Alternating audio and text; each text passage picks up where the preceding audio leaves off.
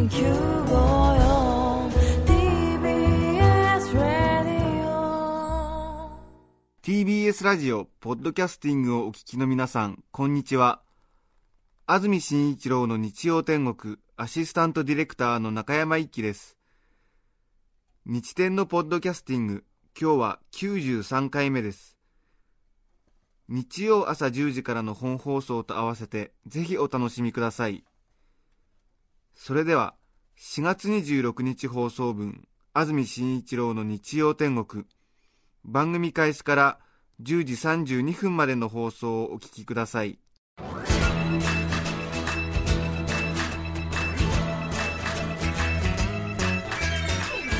安住紳一郎の日曜天国。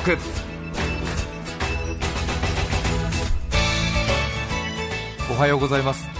4月26日日曜日朝10時になりました。TBS アナウンサー安住紳一郎です。おはようございます。中澤由美子です。皆さんはどんな日曜日の朝をお迎えでしょうか？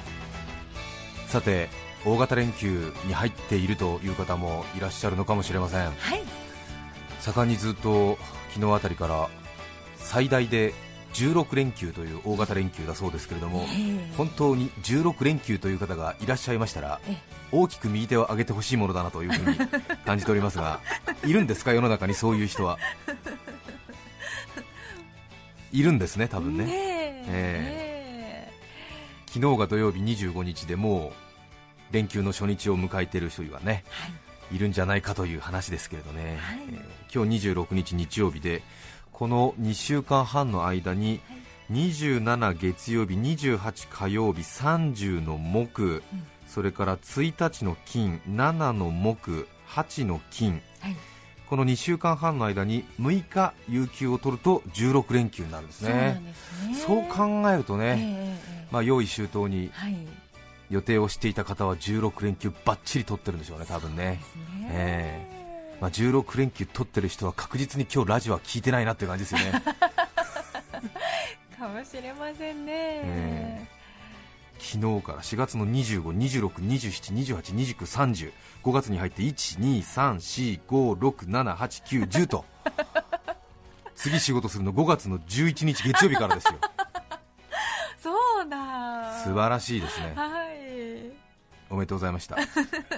えただし、えー凡人でも、凡人でも2、3、4、5、6のこの5連休は確実ですから、そうですえね、ーもう確定してますから、ええ。大体の場合がはい、そうですね、ええ。おめでとうございました。はい。さて、今日4月26日の天気ですが、関東地方南部では夜まで晴れが続きますが、北部ではにわか雨や雷雨となるところがありそうだということです。南寄りの風が強まり海では波も高まるので注意が必要です。日中の気温は22度前後まで上がる見込みです。昨日よりも10度近く高くなるようです、はいちょうどいいですね。そうですね、はい。昨日、おとといと少し天気が悪かったですからね、ねえちょっとその鬱憤晴らしというところもあるかもしれません、私は昨日から家に帰ってないので、はい。さっきあの昨日とても重宝した傘を持ってプラプラ歩いてましたら、本当にちょっとね、あの居心地の悪い感じでしたよ、ええ。ビニール傘ですけども日傘にして使ってやろうかなと、それぐらいの気持ちになりましたけども、本当に日差しが差してて、ええ。心なしかやはり連休ということもあり、うん。朝から結構都心ですけども人が随分出てましたね。そうですよね。え一人綺麗な女性と目が合ってにっこりしてもらったのでなんかとってもいい気持ちです ありがとう。ありがとう。見知らぬ人ありがとう。さて、えー先週ですね。ちょうど1週間前。仕事で大事な話し合いの結論を ボーリングの勝敗で決めようとしたという話をしました。そうでした。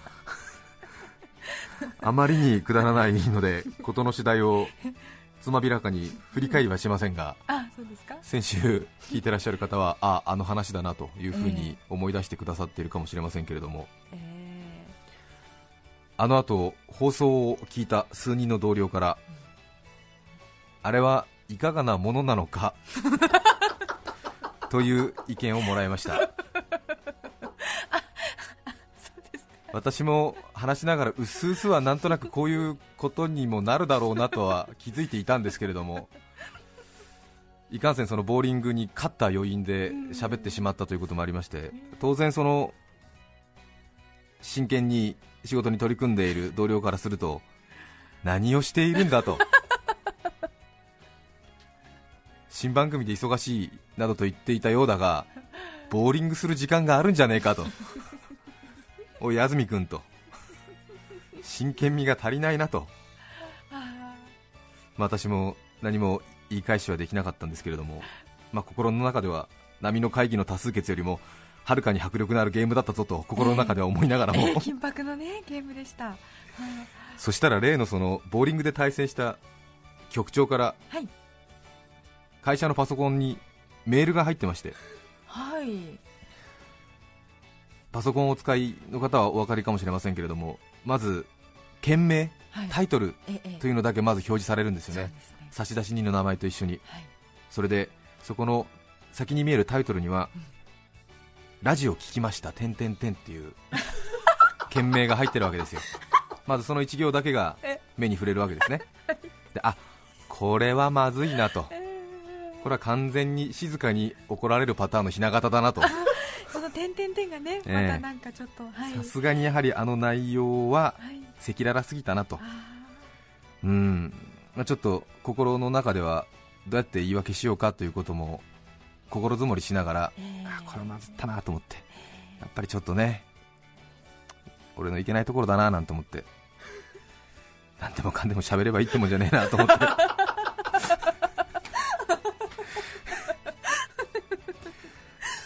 いや 本当ちょっとやっぱり、ん会社員として失格だったなと思って。それで恐る恐る本文をねこう開くんですよね、はい。そしたらラジオ聞きました点々点やっぱり今週末に新しくマイボールを作ることにしました。穴の開け方がいろいろあることに驚いています。対戦の日程はお任せします。というメールでしたさすがはケミカル局長だね。ケミカル局向こうも処分覚悟できてますよ。そうですね。サラリーマン人生かけてきてますね、ええ。もう、うん。腹をくくってらっしゃいますね。職責は向こうの方がはるかに重いですから、ええ。処分も向こうの方がはるかに重いでしょう。気が楽ですよ。とことんまで付き合いますよ。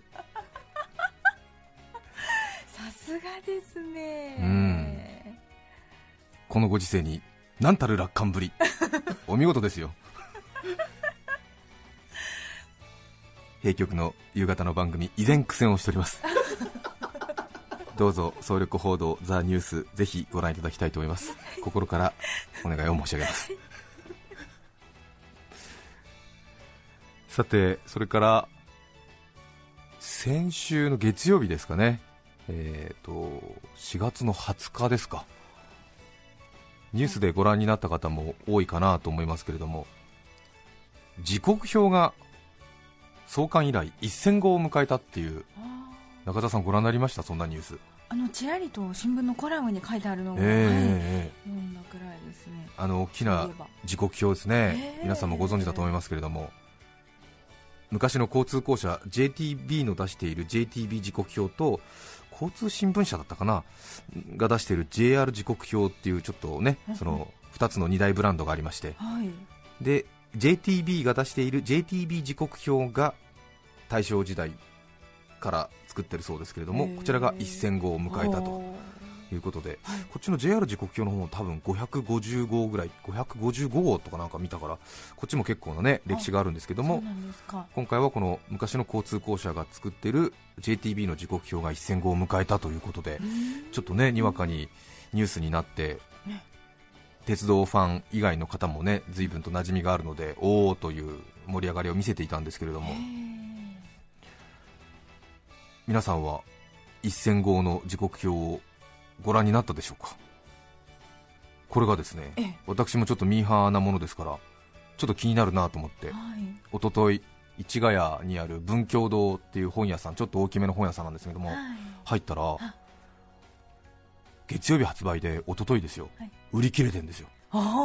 えそれでえー。係の人に聞いたら4月の下旬ぐらいになるとまた入荷する予定なんですけれどって言ってえー。こんなことはえ。あの国鉄から JR に変わった時以来なんですけどねなんて言ってて。ちょっとしたえ軽い突発的な特需に湧いているみたいですけどもね、えー最盛期は200万部ぐらい出てたみたいですけれどもうん。インターネットの普及で今やもう10分の1以下で15万部ぐらいになってるそうですけれどもねインターネットできてから随分楽になりましたもんね。そうですよね。エキスパートを初めてやった時感動しましたもんねやっぱりね。えー。えーと思いましたけれどもね、うん、中澤さんは時刻表は使えますか？一時期使い方を覚えたんですが、ええ。今またきちんと見れる自信がないですうね、ん。え最近電話帳も使わなくなりましたけどもね時刻表も随分使わなくなったという方が多いんじゃないかなと思いますけれども女性は特にね苦手っていう方が多いのかもしれませんけ れどええ。私もインターネットも使えますし時刻表も使いますね。そうですか、ええ。でなんかちょっと余裕のある時はなんか時刻表を使いたいなという感じになりますね、え。ーラジオを聴きの皆さんはどういう気持ちでね使ってらっしゃるかなと思いますが、え。なんとなくこうなんだろうな。ハンバーグ食べたいなと思ってファミリーレストランに行ってメニュー渡されるじゃないですか。はい。それででもハンバーグ食べたいと思ってファミリーレストランに行くんだけどハンバーグのところだけ見ればいいんだけどやっぱりちょっと他も見ちゃうじゃないですか。でまたそれが楽しいじゃないですか。ですね。なんとなく時刻表ってなんかちょっとそういうねなんか余分なところも見えてしまう感じの無意味に前後何十便見られちゃうみたいなね。そういうなんか楽しみがなんかあって。うん。であ15分おきに出てるんだとか、えー8時台はこんなにとか、うん、そういうような楽しみがあるような気もねわかりますね。と思いなんかわかますけどね。りますね、ええー電子辞書じゃなくて熱い辞書を引きたいような感じですよね、えそうですよね、ええ。なんかちょっと便利な方向だけに進まない人間のわがままみたいなところがね、うんうんうん顕著に出るなという風な感じもありますし。うん大体ハンバーグ食べたいなと思ってファミリーレストランに行ってハンバーグ食べないっていうパターンも結構多いんですよね。あそうですよね。そうそうそう。直前になって変えちゃったりするんですよね、ええ。ーエビドリア。そうあれ何なんでしょうね。あれ何なんでしょうね。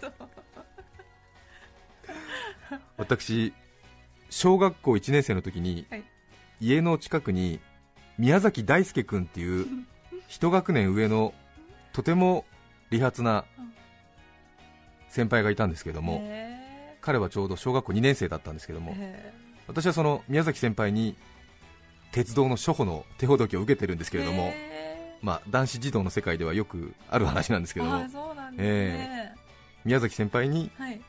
L 特急とは何かとかえ？A 寝台とは何かとか、えー見たことはないんだけれども本州に行くとどうやら電車の屋根にパンタグラフがついてるよとかそういうことをいろいろみっちりとみちりと？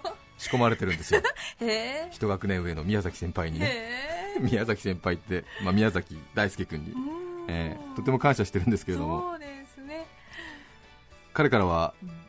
他にも近鉄バファローズの男気についての訓導も受けてまして。あ渋い。渋いですよね、はい、えー近鉄バファローズがいかにすごいかということもすごい訓導を受けて。で私あの当時かぶってた野球帽ははい。自分の意思を貫くことができずはい。近鉄バファローズの帽子をかぶってるんですけれども。当時ね小学校の男の子って大体ジャイアンツの帽子まああってタイガースの帽子なんですけどもなぜか私宮崎君の訓導を受けて校内で何人かしかいない堂々たるバファローズ帽だったんですよ。これ買ってって頼んだんですね、ええ。お母さんにっていうかなんかもうそうせざるを得ない状況だったんでね。ものすごく近鉄バッファローズの訓導を受けてたから。いまだに小さい時の写真見て北海道出身で北海道ってのはもうジャイアンツ天国ですからもうクラス中40人いるともう男の子20人の中のもうもう8割9割はジャイアンツで、ねまあ、たまにねこう、え青色が男の子似合うだろうっていうんでドラゴンズとかええ。当時のホエールズとかええ。西武ライオンズの帽子かぶってる子いるんですけどもねえ群を抜いて岡本太郎の近鉄バファローズですからね。紺と赤ですからね。まあそんなこともありながら彼がいろいろブルートレインの写真とか浜松町のモノレールの切符とかを宝物にしてまして、へえ。ええ。私にこうねいろいろ見せてくれるわけなんですけれども、そこで私は一気にその鉄分っていうんですか、鉄道好き分子を、鉄分を随分注入されるわけで、でも私にはこう手持ちの鉄道グッズがないものですから、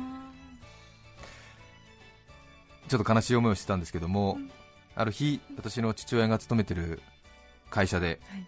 会社で使わなくなった時刻表をもらい下げてきてもらって、はい。私にくれたんですよね、えー。今はあんまりね会社で置いてるところないのかもしれませんが昔は必ずなんか共同机の上に最新号の時刻表をこう置いてあってええ。で次のが来たらそれをまあ処分というかちょっとね、まあ、2軍落ちしてどっかに行ったりとかするんですけええどそれでなんかいらなくなったのをもらい下げてきてもらってはい。とても嬉しくてはい。それで宮崎先輩に私もついに JTB 時刻表をうん手にしましたってね自慢しに行ったんですけどね。そしたら宮崎先輩は宮崎先輩っても小学校2年生ですけど 宮崎大輔君はとても利発な子なので、うん、でもそれは最新号ではないね。3ヶ月前のものだね。なんて言って結構冷たくね。利発だから。あそっか。でも大幅なダイヤ改正があったわけではないから無意味ではないね。なんて言って そうなのか。男性の喋り口なんです端正なね喋り口でね。無意味ではないね。無意味じゃないんだなんて思って。もう完全に私はもう本当に持って生まれた子分肌ですから宮崎大輔君の前では直立不動なわけですよ。私こんなものを手に入れたんですけども。それは最新号ではないね。3ヶ月前のものだけれども大幅なダイヤ改正があったわけではないから無意味ではないね。無意味ではないですね。よかったです。よかったです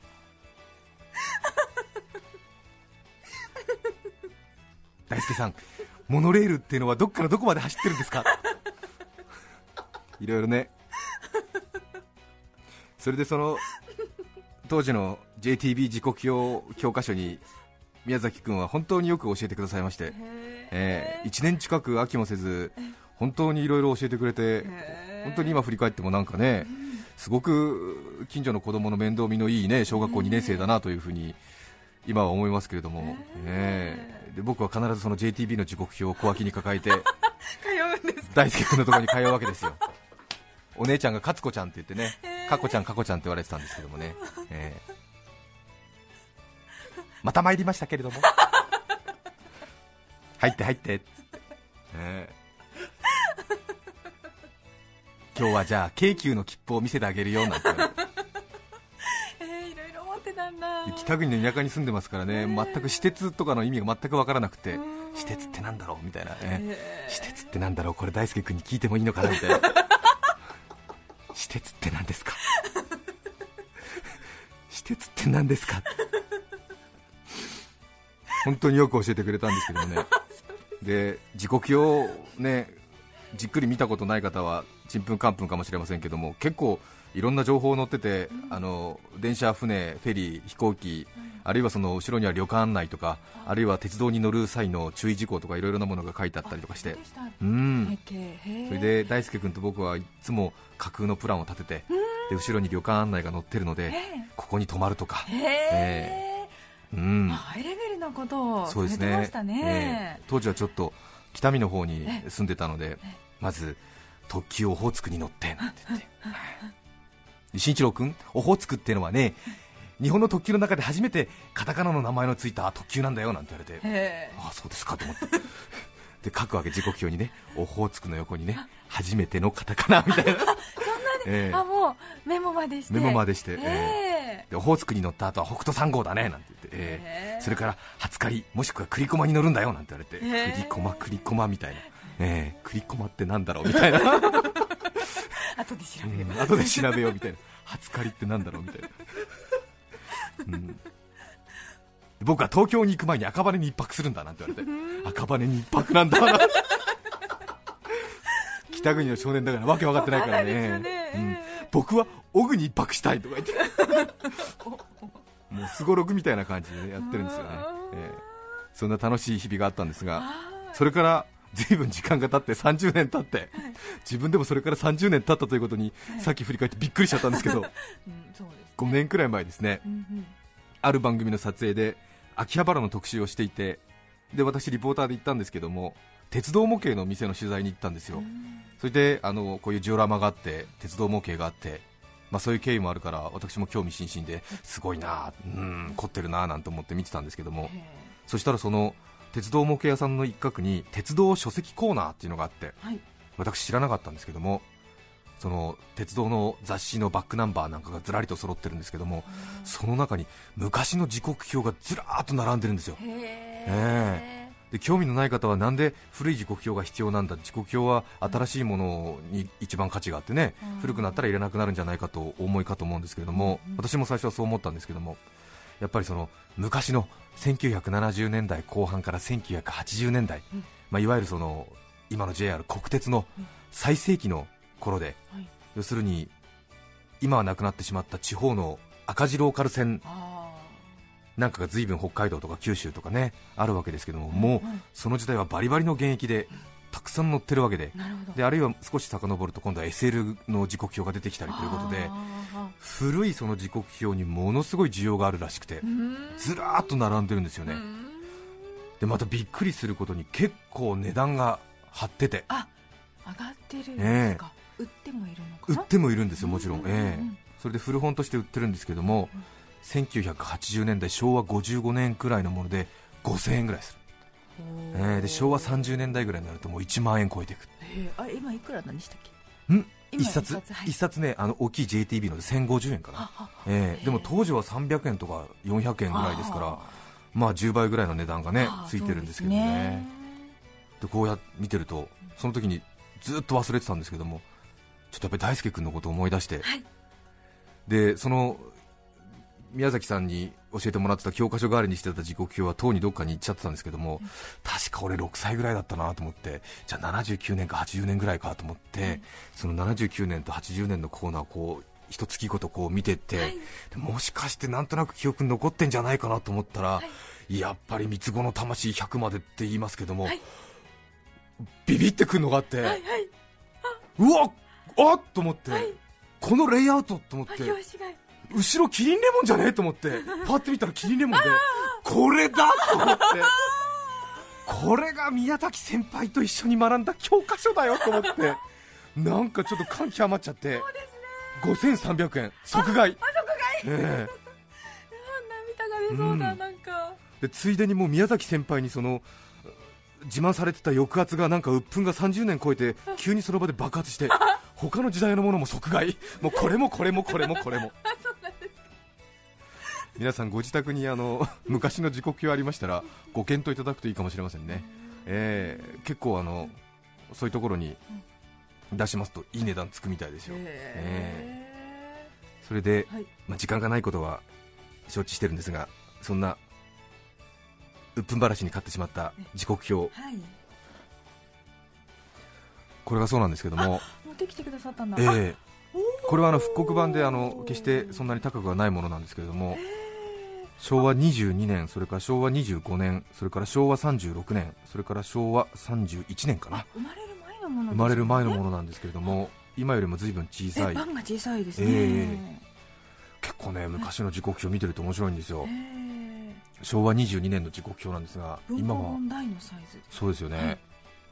まあ、よく東京大阪間は新幹線ができて随分早くなったって言うんですけれども、はい。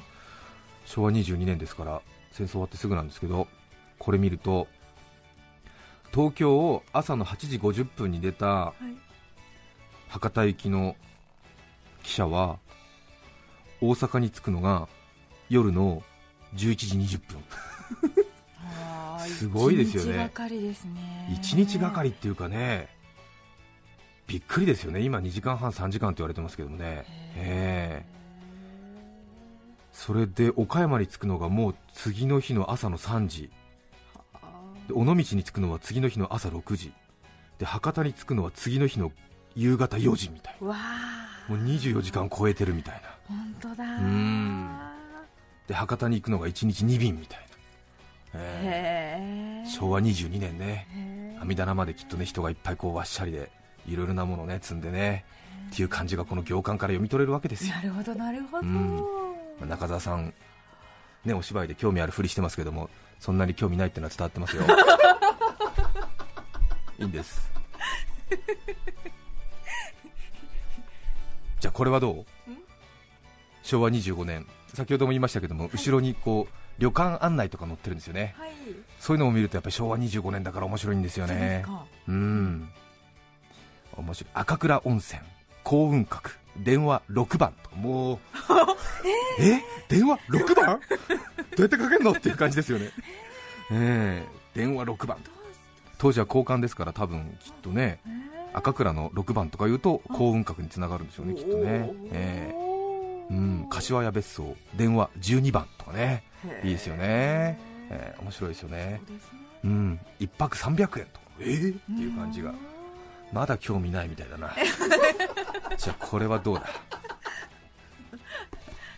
荷物の給分けがやはり当時は皆さん相当な荷物持ってね生活かけて乗るわけですから。はいそうですよねきっと。うん。給分けがされてるんですがランク分けされてるんですが8級8級昆布小麦粉醤油わら縄9級米化学肥料味噌10級木炭生干渉魚肥あの魚の肥料ですね、あえー、11級薪米ぬかとか。すんごく細かく決められてる。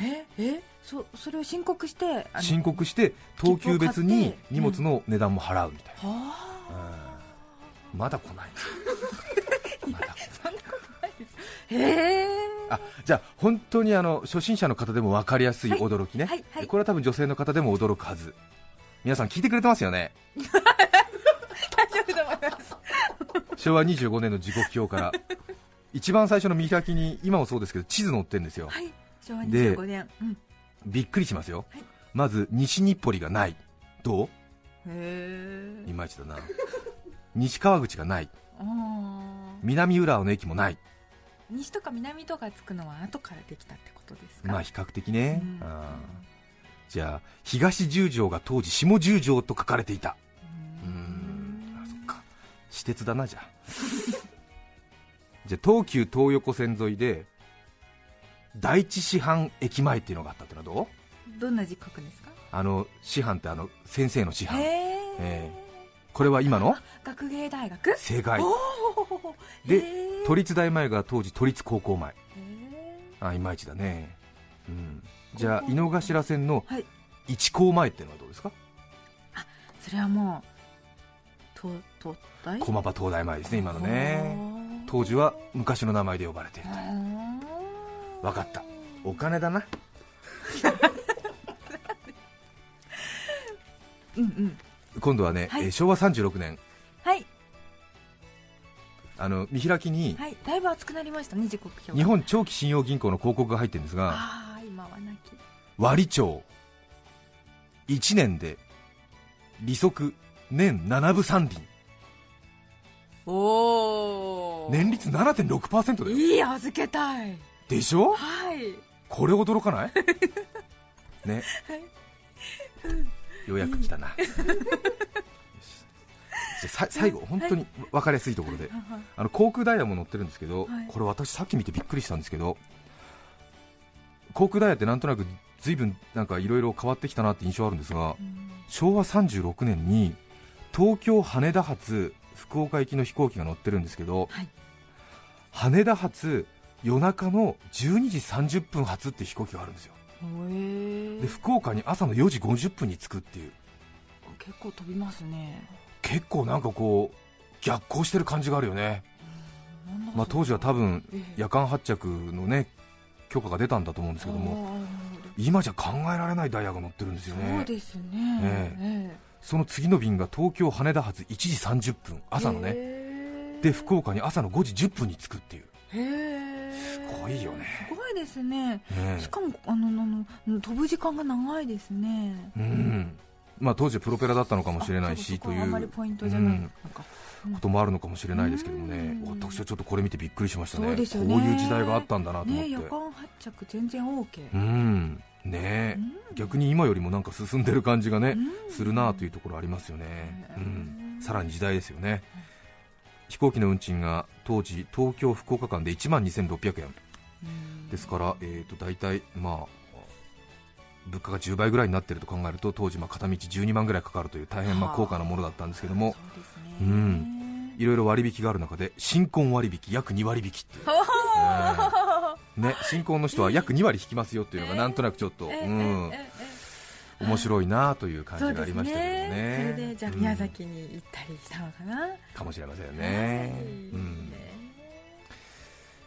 まあ宮崎君よりも今私は自己評を持ってるぞという、そうですね、どうされてるんでしょうかね宮崎多分ね理髪は。な人で理数系にすごい興味があったんで多分ええ。すごいなんかエンジニアとかになってんじゃないかなと思いますけどもね、え。へー小学校1年生以来もう会ってませんけれどもえね、へえ。ー今なら俺の方が持ってると思うよって それだけは言ってきたい。根に持つ方だから。散々自慢されたから取り返してるよ。公共の電波で。宮崎先輩に次ぐすぐ。今なら負けねえぞ。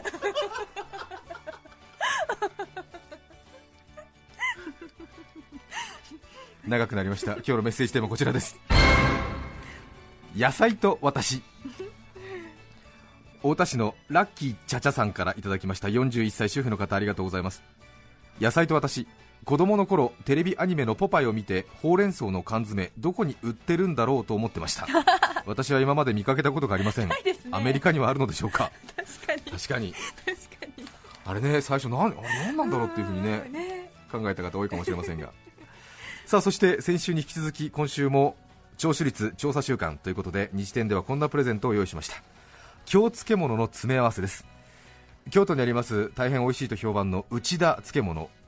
えー打者の打打つに田んぼの田と書きまして内田漬物。はい。よりすぐりの8品を私たちが選びましたまずはたけのこの醤油漬け京みぶなそれからかぶら漬け花大根それからゆず大根それから大変美味しいと評判のしば漬けさらにはご飯に合う飯泥棒というきゅうりなす生姜醤油とピリッと効いた唐辛子ご飯が進むと一品8品セットにいたしまして、豪華なセットになっております。これを15名の方にプレゼントしたいと思います、メッセージの方お待ちしています。皆さんからのメッセージお待ちしていますそして番組では皆さんから曲のリクエストも募集しています。ぜひ送ってください。それでは今日の1曲目川崎市ドライブ猫さんからのリクエストありがとうございます。サザンオールスターズ勝手にシンドバッド。どうぞ。4月26日放送分安住紳一郎の日曜天国。10時32分までをお聞きいただきました。著作権の問題がありリクエスト曲は配信することができませんので今日はこの辺で失礼します。安住紳一郎のポッドキャスト天国。ポッドキャストは時と場所を選ばずどこでも聞ける。あなたはどこでどんな格好で今このラジオを聞いていますか？お聞きの放送はお願いがあるのよ。部屋でババシャツの私 TBS ラジオ954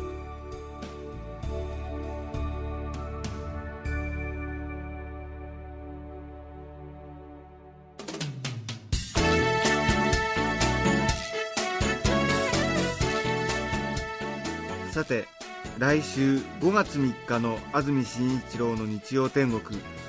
メッセージテーマは「旅先でびっくりした話」ゲストは俳優の梅垣義明さんです。それでは来週も日曜朝10時 TBS ラジオ954でお会いしましょう。さようなら。安住紳一郎の「ポッドキャスト天国」これはあくまで試供品皆まで語れぬポッドキャスト。ぜひ本放送を聞きなされ。TBS ラジオ954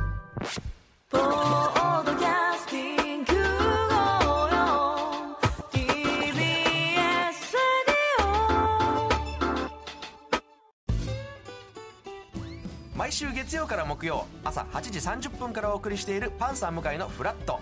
向井さん不在の木曜日を担当するヤーレンズのデイジュンの之介とどうも落合博満です。違います。奈良原正樹です。各週木曜日はヤーレンズのフラット。せーの。聞いてね